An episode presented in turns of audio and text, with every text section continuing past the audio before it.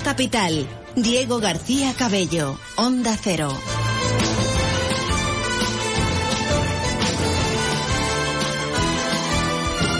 Las dos y media, muy buenas tardes. Eh, chequeo al empleo y al mercado laboral hoy en Andalucía capital con la economía y como siempre con las empresas de nuestra tierra aquí en Onda Cero Andalucía. La evolución del trabajo en Andalucía se ha ralentizado en el final del pasado año 2022 y, y el dato de enero lo ha confirmado, lo conocíamos esta semana, 21.048 personas más sin empleo tras la campaña de Navidad y en dos de nuestras provincias, en concreto en Málaga y en Sevilla el paro ha azotado especialmente con más fuerza.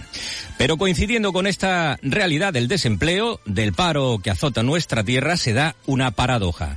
Cada vez más empresas se ven con numerosas dificultades para encontrar perfiles profesionales. Y es un problema real que viven las empresas hoy en el mercado del trabajo andaluz y especialmente a la hora de la selección de perfiles técnicos e intermedios. Así que es una realidad, a pesar del alto paro en Andalucía, hay actualmente más de 19.000 vacantes de empleo que no se consiguen cubrir, alrededor de 10.000 en tecnología, servicios y también en el pujante sector de las energías eh, renovables, según un dato que ponía de manifiesto un informe realizado por CaixaBank Dualiza. Un desacople del mercado laboral que se da pese a que en la actualidad hay, como decimos, 750.000 parados en nuestra región.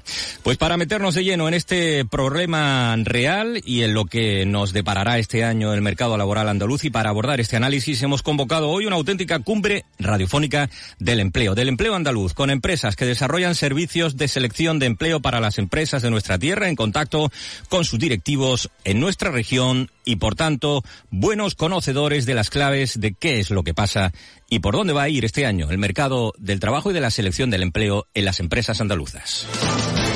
En Onda Cero, Andalucía Capital.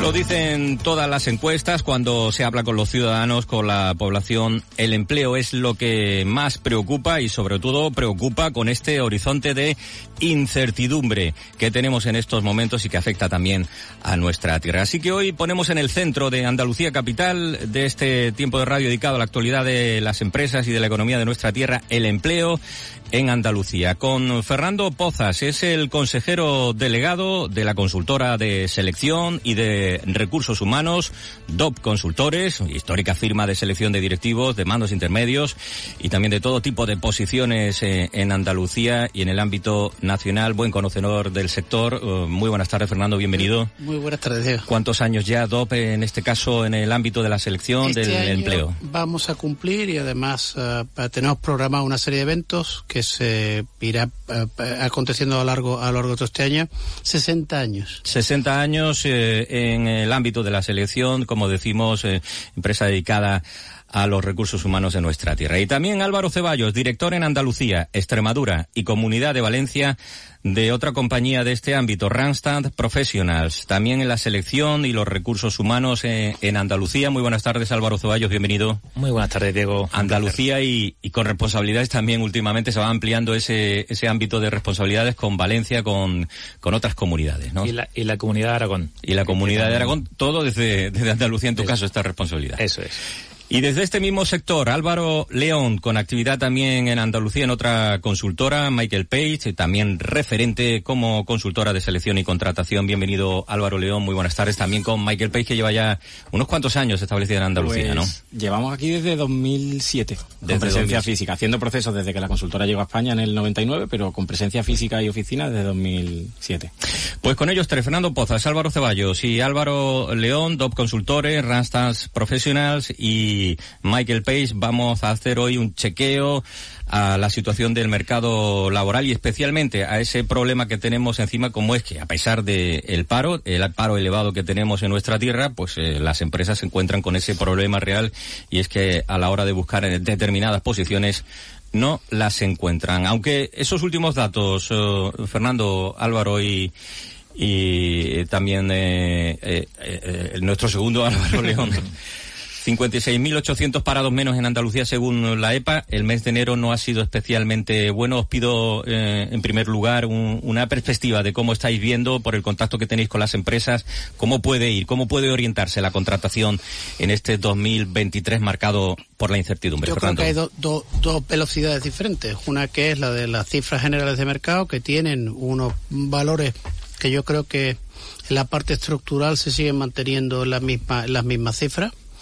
esa parte estructural tiene que ver con, lamentablemente, con poca cualificación y es lo que hace que no se mueva esa cifra y después hay otra que tiene que ver con, con el mercado cualificado.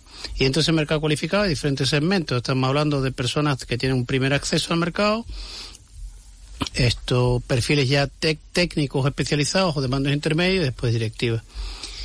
En eso el año pasado ha sido un año, un año especialmente bueno, ya eh, por varias razones. Uno, porque continúa una tendencia que se había iniciado posteriormente a la, crisis y que tuvo una cierta paralización y no demasiado en los años de COVID. Y porque realmente eh, esto uh, hubo una, un cierto parón en esa actividad que se ha ido retomando a lo largo de estos años. Con lo cual, en ese sentido, ese mercado ha ido creciendo, ha ido evolucionando. Tú has mencionado antes el campo de las tecnologías, las renovables, pero también otros muchos sectores. Y la otra parte tiene que ver con el mercado, con el del paro estructural. Es decir, mientras no tengamos a, los colectivos con cualificación y bien formados, eso va a seguir estando ahí. Los datos de enero dicen algo, tiene que ver con la estacionalidad del mercado no, del empleo no cualificado. Y del empleo cualificado sí te diría que hay una cierta ralentización entre diciembre, enero y posiblemente febrero, pero que los datos que podamos que podemos tener los macroeconómicos y los después los propios locales o en este caso regionales no nos dicen que el que vaya vaya a haber un parón tan significativo como en un momento dado podíamos vaticinar por los elementos globales de la economía. Sí, porque es cierto y como decías, hablar de empleo es, es muy amplio, muy genérico. Habría que precisar ahí, Álvaro Ceballos, desde Randstad Profesional, eh, de qué empleo hablamos, eh, empleo eh, y en este caso candidatos poco cualificados o cuando se busca una mayor cualificación. Eso es. yo creo que aquí evidentemente hay una, una brecha entre lo que el mercado necesita y lo que el mercado ofrece, ¿no? Esa brecha cada vez se está haciendo más latente y, y por eso nosotros entendemos que, que aquí debe entrar en, en juego pues eh, esa FP dual que tan buen resultado nos ha estado dando y que, y que nosotros hemos hemos detectado ¿no? que debe ser una de las prioridades de, de Andalucía, ¿no? El, el, aumentar el número de plazas en la FP, ¿no? Así podríamos resolver ese, ese, digamos, ese problema que estamos detectando en ese perfil poco cualificado. Y con respecto a ese perfil ya más cualificado, esa posición intermedia, más no directivos, Evidentemente, aquí todo esto pasa por un problema quizá que más de origen, ¿no? Que estamos detectando que las carreras, las llamadas STEM, ¿no? que es un acrónimo que viene a decir en inglés la de ciencias, tecnología, ingeniería y matemáticas, son las que más tasa de empleo ofrecen, ¿no? La que mayor ocupación tiene, sin embargo, vemos que año tras año la matrícula, las matrículas en ese tipo de carreras descienden, ¿no? Por tanto, se está, estamos viendo, estamos observando como esa brecha cada vez mayor. Ahora veremos cuál es la fotografía del mapa de la selección en estos momentos, pero desde tu punto de vista, Álvaro León de Michael Page en Andalucía, ¿qué se vislumbra ante el horizonte de este incierto 2023? Pues bueno, se vislumbra eh, también cierta cierta dicotomía, ¿no? Como, como comentaba Fernando. Al final eh, dependemos, y quizás todo eh, eh, tenemos esta, esta doble velocidad porque dependemos de, de, un sector tan amplio y también tan fluctuante como el sector servicios. Entonces, el sector servicios está muy bien en las encuestas que salen justo después de o, justo antes de verano y está un poco peor y nos afecta peor en las encuestas que salen ahora. Entonces, una vez que, que, que, que apartamos esto y hablamos de sectores más estables, eh, se vislumbra eh, más tensión en el mercado laboral. Es decir, incluso aunque haya cierta crisis o cierta desaceleración, hay tanta necesidad de reclutar según qué perfiles que, que entendemos que, que, vamos a seguir eh, nosotros tres teniendo trabajo. Porque, porque, porque, Indudablemente. Porque si hablamos de, sectores, como decía eh, Fernando, la, fotografía hoy de esa selección de eh, en, ambos eh, en, ambas en ambos niveles que, de los que tú hablabas, ¿qué demandan las empresas andaluzas? ¿Qué sectores están o van a estar más activos en, este, en estos próximos años? En Andalucía eh, somos una tierra que debemos ser orgullosos porque somos una, una gran esto, cantera de ingenieros y de empresas de ingeniería. Lamentablemente ha habido algunas que, como ya bien sabemos, pues han tenido o están teniendo un, un final y esperemos que no lo tengan trágico, pero todo ese entorno ha generado y ha seguido generando de manera paralela un, un, entorno de empresas de ingeniería vinculado fundamentalmente a renovables, pero también al desarrollo de componentes, etcétera más, nunca la industria pesada, pero sí para la instalación, etcétera más. Esto, una, un ecosistema importante de empresas que por tanto eh, generan mucho empleo. Y hoy por hoy hay muchísimas compañías que están yendo a los, eh, a los grados de, perdón, a los, a, los planes de formación de máster habilitantes para captar a los ingenieros antes de que salgan. Lo estaba hablando antes Álvaro de, de las STEM y de el volumen de, entre comillas, de candidatos que pueden salir de, de esas carreras y la necesidad que tiene el mercado. Salud, exactamente igual. Eh, estos servicios profesionales sigue siendo un sector importante. Gran consumo, tener en cuenta que estamos en un entorno que es agroalimentario como Andalucía y sigue teniendo una actividad importante e inclusive los años de crisis ha incrementado su actividad. En la parte menos cualificada, Diego, pues... Es empleo más básico, sí. Sí, sí, pues sigue siendo igual. Es decir, es que te, tú te vas a la Costa del Sol y no encuentras gente para trabajar en, la hostelería. Eso nos transmiten los hosteleros, eh, los dos Álvaros, hostelería, también en sector servicios. Eh, eh, paradójicamente, a la hora de, de, ofertar no encuentran a esos profesionales, ¿no? Sí, nosotros hemos notado que esa, esa dificultad a la hora de seleccionar o de encontrar talento en ese sector hostelero se debe a que otros sectores están creciendo enormemente, como puede ser esa distribución y logística que está robando ese talento que, hasta hace pocos años ofrecía el mercado hostelería, ¿no? Y, por apuntar y, añadir lo que Fernando decía, yo creo que eh, a mí me llama especialmente la atención cuando he conocido los resultados del informe de la EPA última, que ha sido hace un par de semanas, que en Andalucía pues crecía el desempleo, el sector servicios fuertemente, como decía Álvaro León, también en agricultura, e industria, sin embargo en construcción descendía la tasa de empleo. Por tanto, ahí estamos viendo nosotros un filón como en el sector construcción estamos viendo una demanda eh, cada vez mayor de perfiles. El sector de la construcción eh, eh, lo hemos abordado en alguna ocasión en el programa, que también es uno de los que asegura que en todos los procesos que, lanzan no encuentran a profesionales. Y estamos hablando de, un profesional muy técnico y, que también a ese nivel debe estar cualificado. Es muy interesante lo que, lo que está pasando en el sector de la construcción, súper interesante. O sea, ha pasado de ser un sector eh, pues bueno, muy poco profesionalizado eh, en muy pocos años a, ser un sector mucho más profesionalizado. Entonces, de repente, eh, está asumiendo según qué posiciones que antes no tenía. Si una constructora antes funcionaba con un organigrama muy sencillito, ahora una constructora que, bueno, que quiere hacer algo tiene una estructura de empresa más convencional. Entonces, es un sector, para mí, de los sectores con más posibilidades y más recorrido a medio plazo. Además, engancha mucho con la energía, porque en Andalucía a nivel de energía lo que tenemos es construcción. desgraciadamente, el dinero y la parte de Project Management se sigue haciendo en Madrid, pero las plantas se construyen aquí en el sur. Sí, hay una, hay una diferencia, Álvaro, que en construcción, que es lo que yo creo que tú estás hablando, y corrígeme, es la parte de edificación y después está la parte de infraestructura. En infraestructura todavía, que es una que es un elemento que dinamiza muchísimo el Estado,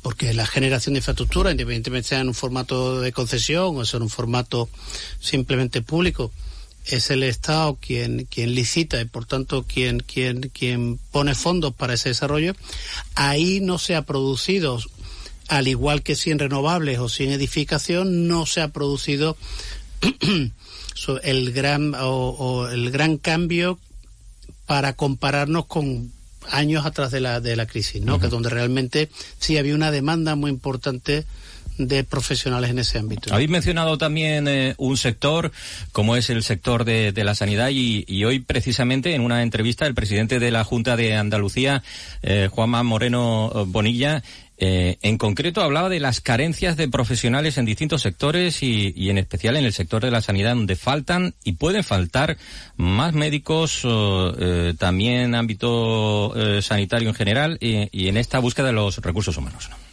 Y el segundo problema que me preocupa más es la falta de recursos humanos, de profesionales.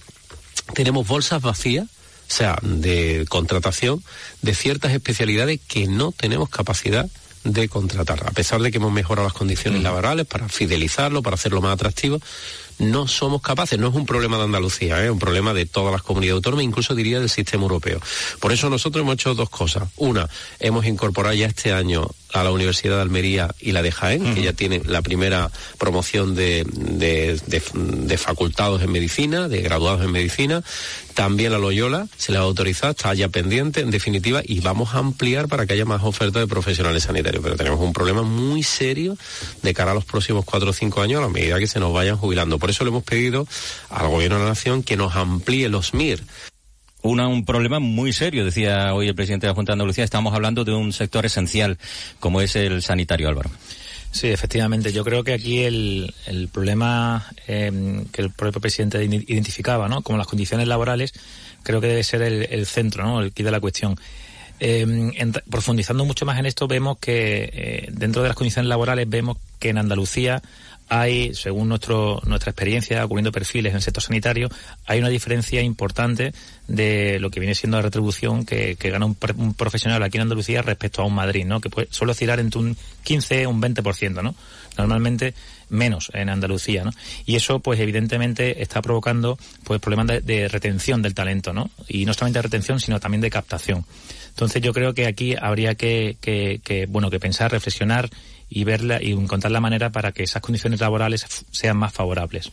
La clave es la mejora, eh, ya no solo hablando de este sector sanitario de, de todos, si nos fijamos, por ejemplo, que el salario medio en Almería, según veíamos en algunos datos, está en 15.000 euros, la verdad es que así difícilmente existe motivación, ¿no? Y ahí sí que tenemos un problema, ¿no? Bueno, hay, hay diferencias también de, de, de, de, salario, pero también de coste de vida, ¿vale?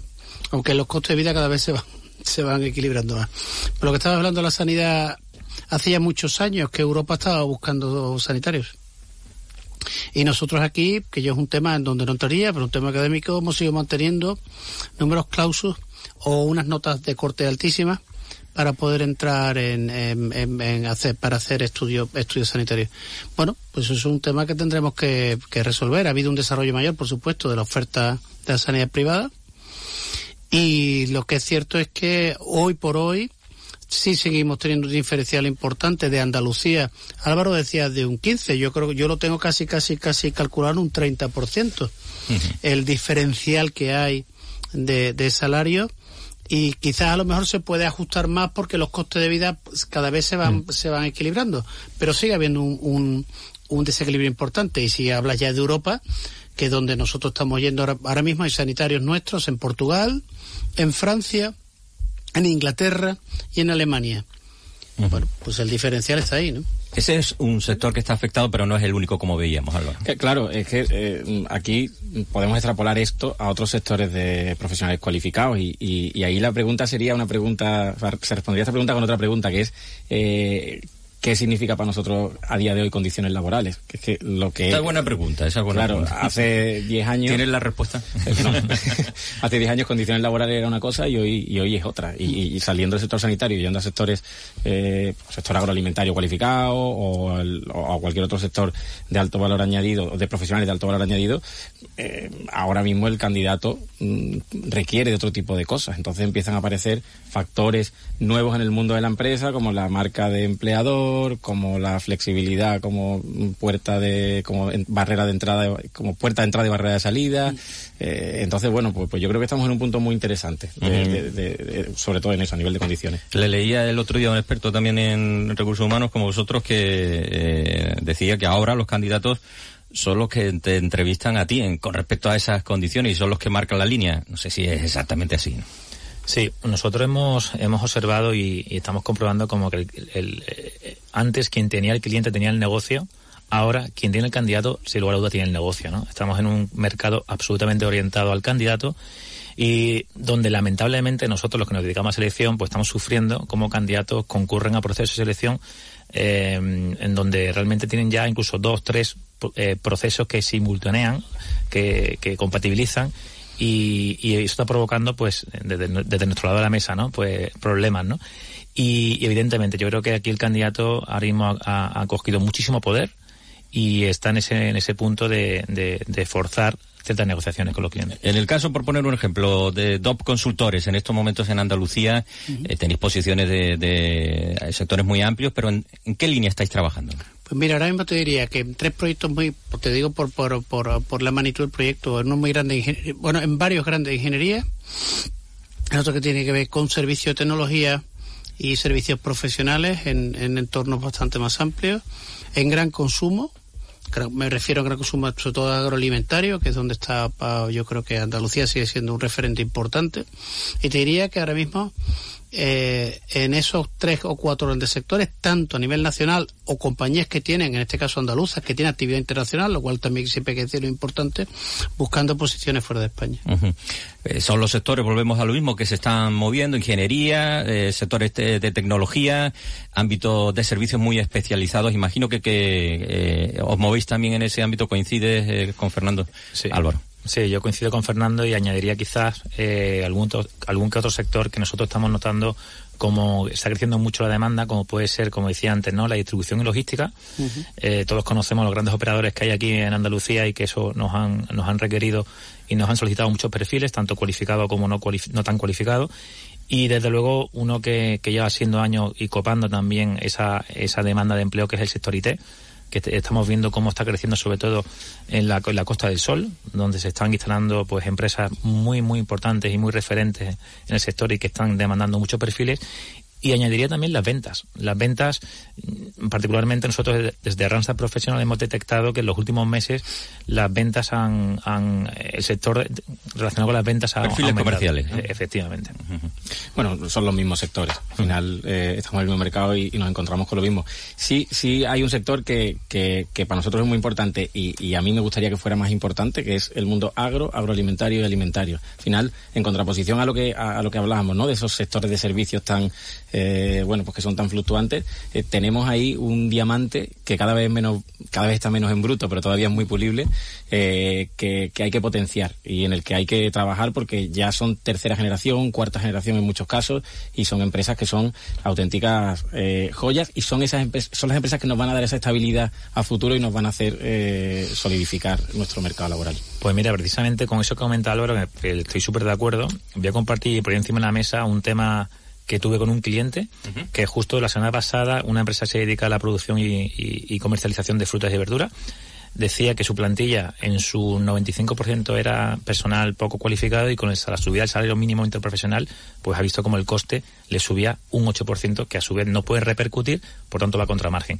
Y eso también el sector agroalimentario, que es un sector que está creciendo, pero está siendo castigado por esta, eh, o está siendo castigado por esta parte de la subida del salario mínimo interprofesional porque está contra margen suyo de negocio. Quería dedicar a Fernando los tres últimos minutos a, a conocer también eh, muy brevemente eh, vuestro punto de vista que ahondaremos en, el, en otros programas. Eh, y es una demanda de los empresarios que siguen alertando de la necesidad de recuperar eh, los llamados oficios, los, los aprendices, la figura del aprendiz, y eso, mm, una vía eh, de mucho futuro es la FP Dual y, y hay que seguirla muy de cerca. ¿no? La ha mencionado antes, la ha mencionado antes Álvaro, eh, y, y, yo totalmente de acuerdo. Es decir, hoy por hoy, si miramos a entornos industriales muy, muy, muy industrializados de Europa, como puede ser Alemania, o puede ser en este caso eh, Inglaterra o Francia, está claro que la formación dual, o como allí se llama, la formación vocacional, es un elemento muy importante. Y, y yo diría que hay que trasladar ese mismo, ese mismo espíritu de eh, la del desarrollo de la formación en el puesto de trabajo, que son esos oficios, a también a la formación universitaria. Yo creo que la formación universitaria sigue estando un poquito alejada de eh, esto del mundo empresarial y tiene que acercarse mucho más para que se produzca ese contacto ya directo de las personas que están en esa formación de una manera muy rápida en, en, en, en desarrollar sus habilidades en el puesto de trabajo. La formación dual te diría, Diego, que claramente sí y ojalá después de, yo creo que yo llevo 30 años, 30, 35 años yo uh -huh. trabajando y llevo escuchando lo mismo hace 35 años y me, me encantaría verlo. Uh -huh. Eh, yo creo que ahora es el, es el momento de la FP Dual y, creo que se va a ver una eh, dinamización de ese ámbito, Álvaro. No sé si, si las empresas sintonizan con esa realidad. ¿no? Sí, sin lugar a dudas. Yo creo que cada vez más es más habitual ¿no? que las empresas se nutran de, esa, de, esa, de ese talento proveniente de la, FP Dual. Y yo aquí como apunte, eh, lo único que diría sería la necesidad de ajustar la oferta formativa a las necesidades productivas. Ahí, ahí está la clave. Y, bueno, sobre todo por, por, no, por no repetirme, eh, eh, extender eh, este concepto de formación dual a la universidad que, que, todavía, exceptuando honrosas excepciones, eh, todavía la universidad está muy lejos del mercado del mercado laboral y, y eso es un tema que, que, nos haría mucho bien. Si, si, la universidad estuviera más dentro del mercado laboral o el mercado empresa o, la empresa mm, más cerca de la universidad. Pues iremos viendo cómo evoluciona el mercado laboral en nuestra tierra que, con este problema real que hoy hemos puesto sobre la mesa de Andalucía capital, la dificultad que se están encontrando las empresas para, a pesar del alto paro que tenemos encontrar determinados eh, perfiles y, y, quedáis convocados los tres para la próxima cumbre del empleo de Andalucía Capital. Fernando Pozas, consejero delegado de la consultora de selección y recursos humanos, dos consultores. Hasta la próxima ocasión. Muy buenas tardes. Gracias, Fernando. Álvaro Ceballo, director en Andalucía, Extremadura, Comunidad de Valencia y también en Aragón y todo desde Andalucía, Rastas Profesionales. Muchas gracias, muy buenas tardes. Gracias, un placer. Y Álvaro León de Michael Page, también consultora establecida en nuestra tierra. Gracias, Álvaro, y muy buenas tardes.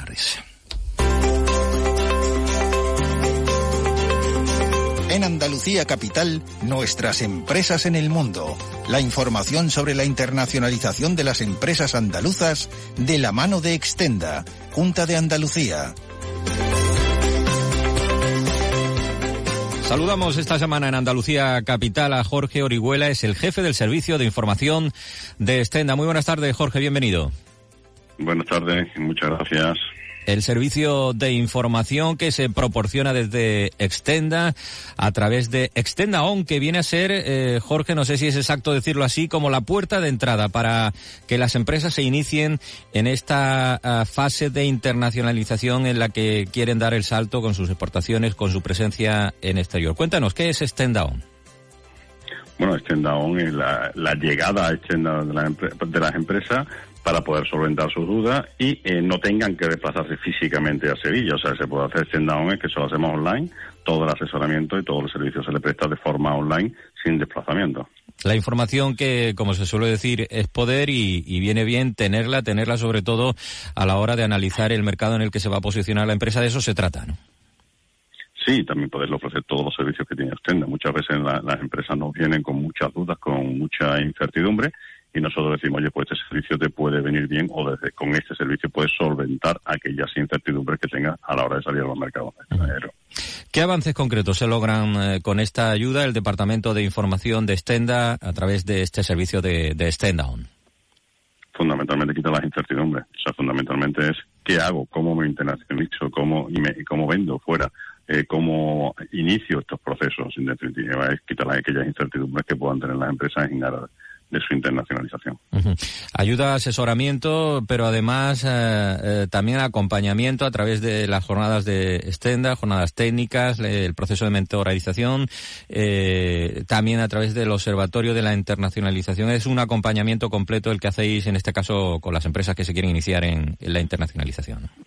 Sí, muchas empresas el tema de mentorización es la clave porque es coger a la empresa y no es darle un sota caballo rey, sino en definitiva es adecuar los servicios que tenemos a sus necesidades y ponernos al lado suya, hacer de cicerones para guiarlas en ese camino hacia la internacionalización.